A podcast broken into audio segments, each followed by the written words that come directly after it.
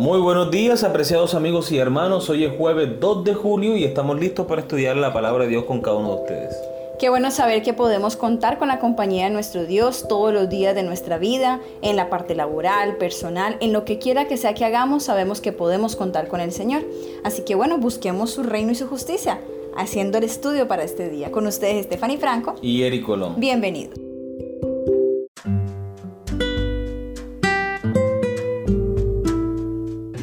Motivados por el amor, el título de la lección para el día de hoy.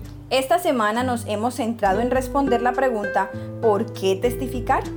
Hemos descubierto que al compartir nuestra fe, tenemos la alegría de cooperar con Dios en su misión al mundo. Nuestro testimonio de su amor brinda mayores oportunidades de salvación a las personas, ya que pueden ver más claramente la gracia y la verdad divinas. Al mismo tiempo, testificar es también uno de los medios de Dios para hacernos crecer espiritualmente. El hecho de no compartir lo que Cristo ha hecho por nosotros y de ministrar a otros estrangula la vida espiritual genuina. Testificar nos pone en contacto con el corazón de aquel que anhela que toda la humanidad sea salvada. Es una respuesta de obediencia a su mandato. En la lección de hoy estudiaremos la mayor motivación para testificar. Lee 2 Corintios capítulo 5 versículo 14 y versículo 15. También vamos a leer los versículos 18 al 20. ¿Qué motivó a Pablo a experimentar pruebas, tribulaciones, peligros y dificultades por el bien del Evangelio? ¿Cómo puede esta misma motivación impulsar nuestro servicio por Cristo? Segunda a los Corintios capítulo 5 versículos 14 y 15. Porque el amor de Cristo nos constriñe, pensando esto, que si uno murió por todos, luego todos murieron, y por todos murió, para que los que viven ya no vivan para sí, sino para aquel que murió y resucitó por ellos versículos 18 al 20. Y todo esto proviene de Dios, quien nos reconcilió consigo mismo por Cristo y nos dio el ministerio de la reconciliación, que Dios estaba en Cristo reconciliando consigo al mundo, no tomándoles en cuenta a los hombres sus pecados y nos encargó a nosotros la palabra de la reconciliación. Así que somos embajadores en nombre de Cristo, como si Dios rogase por medio de nosotros, os rogamos en nombre de Cristo reconciliados con Dios. Muy bien, recordemos la pregunta. ¿Qué motivó a Pablo a experimentar pruebas, tribulaciones, peligros y dificultades por el bien del Evangelio? ¿Cómo puede esta misma motivación impulsar nuestro servicio por Cristo? El amor de Cristo es el motor de cada cristiano para sufrir, pero también para vivir una vida de gozo, de felicidad, compartiendo el mensaje del Señor con otras personas. El amor de Cristo debe motivarnos a nosotros a vivir vidas cristianas genuinas, no el temor del castigo eterno no las ansias de ver el reino del cielo, aunque también puede ser una motivación. Pero la mayor motivación es el amor que Cristo ha tenido con cada uno de nosotros, que entregó su vida para que tú y yo podamos ser salvos.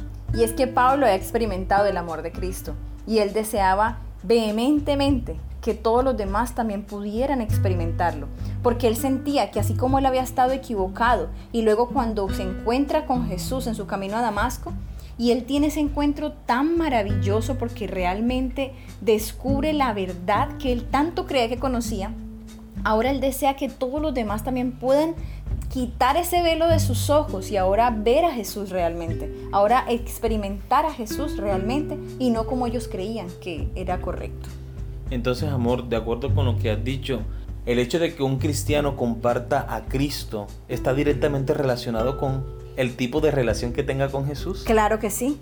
Porque cuando yo tengo un tesoro, lo aprecio y veo que es tan especial, yo lo que quiero es contárselo al mundo entero. Yo no puedo quedarme callada, es como que me salen las palabras así porque fluye demasiado dentro de mí.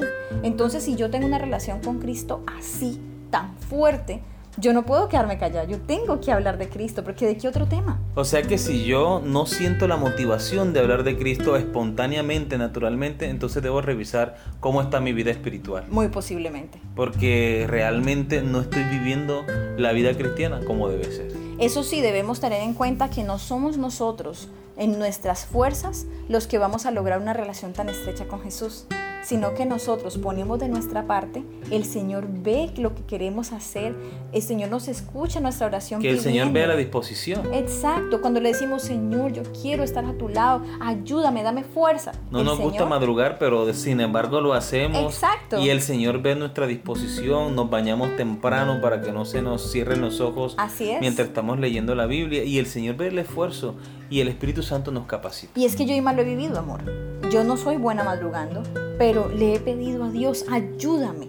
Y te cuento, amor, que para mí luego es fácil, o sea, levantarme simplemente y cuando ya me siento, el sueño se va.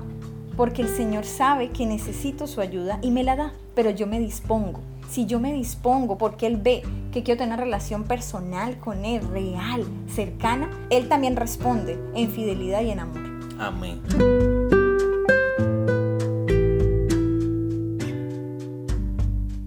Bien, continuamos con la lección. El apóstol Pablo fue motivado por el amor. Hay cosas que harás por amor que no harías por ninguna otra razón. Cuando el apóstol declara el amor de Cristo nos constriñe, estaba diciendo una verdad eterna. La palabra constreñir significa instar, impulsar, controlar o motivar mucho. El amor de Cristo controlaba las acciones de Pablo y motivaba su testimonio. Con un propósito inquebrantable y un espíritu único, compartió el plan de salvación en todo el mundo mediterráneo. El amor debe residir en el corazón. Un cristiano cabal funda sus motivos de acción en el amor profundo que tiene por el Maestro. De las raíces de su amor a Cristo brota un interés abnegado por sus hermanos. Hogar Cristiano, página 368. Cuando realmente reconocemos el inmenso sacrificio que Cristo ha hecho por nosotros, su amor nos asombra y nos impulsa a compartir con los demás lo que ha hecho por nosotros. La misma sierva del Señor, Elena de White, dice que nosotros deberíamos dedicar por lo menos una hora a meditar acerca de la vida de Cristo, especialmente acerca de las últimas horas cuando ya el Señor hace su sacrificio en la cruz por nosotros, para que nosotros veamos cuán inmenso es el amor de Dios que estuvo dispuesto a entregar su vida para que nosotros tuviéramos salvación y vida eterna. Amén. Estoy segura que si nosotros tomáramos ese tiempo, realmente podríamos ver ese amor. De Eso es como cuando uno ve las películas acerca de Jesús. Sí. Sobre todo cuando estuvo el estreno de la Pasión de Cristo. ¿Cuántas personas no se conmovieron con la película?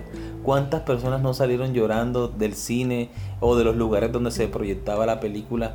Porque nos sentíamos tan conmovidos de ver cómo Jesús, un inocente, sufrió por nosotros lo que nosotros merecíamos morir. Así que cuando nosotros leemos en la Biblia, en los textos de Elena de Guay, las últimas escenas de Jesús, conmueve nuestros corazones, constriñe, como dice la palabra de Dios, nuestra vida. Amén. Muy bien, hemos llegado a la pregunta final. El que creó todo el universo, las galaxias, las estrellas, la hueste angelical, todo el cosmos, otros mundos, fue el que murió en la cruz por nosotros. ¿Cómo puede esta asombrosa verdad no crear en nosotros un amor por Dios y un deseo de compartir ese amor? Exactamente, cuando nos podemos a meditar en ese detalle, es decir, el Dios creador de todo el universo, del mundo, del ser humano, de todo lo que nosotros podemos ver, y no simplemente creador, sino también sustentador. Cuando nosotros vemos de esa manera, nosotros no podemos decir otra cosa, sino que, wow, qué amor, qué humildad, qué misericordia. Es increíble cómo Dios estuvo dispuesto a amarnos hasta lo sumo, que se entregó a sí mismo por nosotros. Se pregunta uno, Señor, ¿por qué me amas tanto?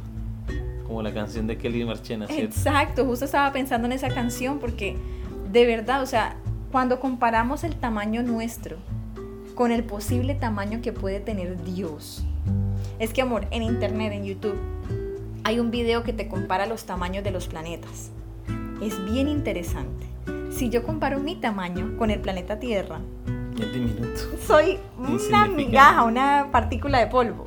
Ahora comparas el planeta Tierra con el Sol y luego comparas nuestro sistema solar con los otros sistemas solares que dicen que existe y que los comparan en tamaños uno dice, el que creó todo eso tiene que ser gigantesco.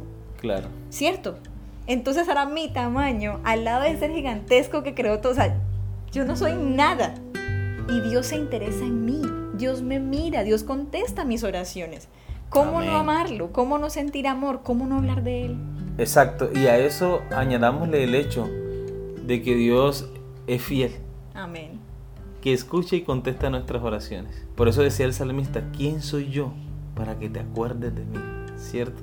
Qué maravilloso Dios tenemos. ¿Cómo no amar a Jesús? ¿Cómo no ser obediente a su palabra?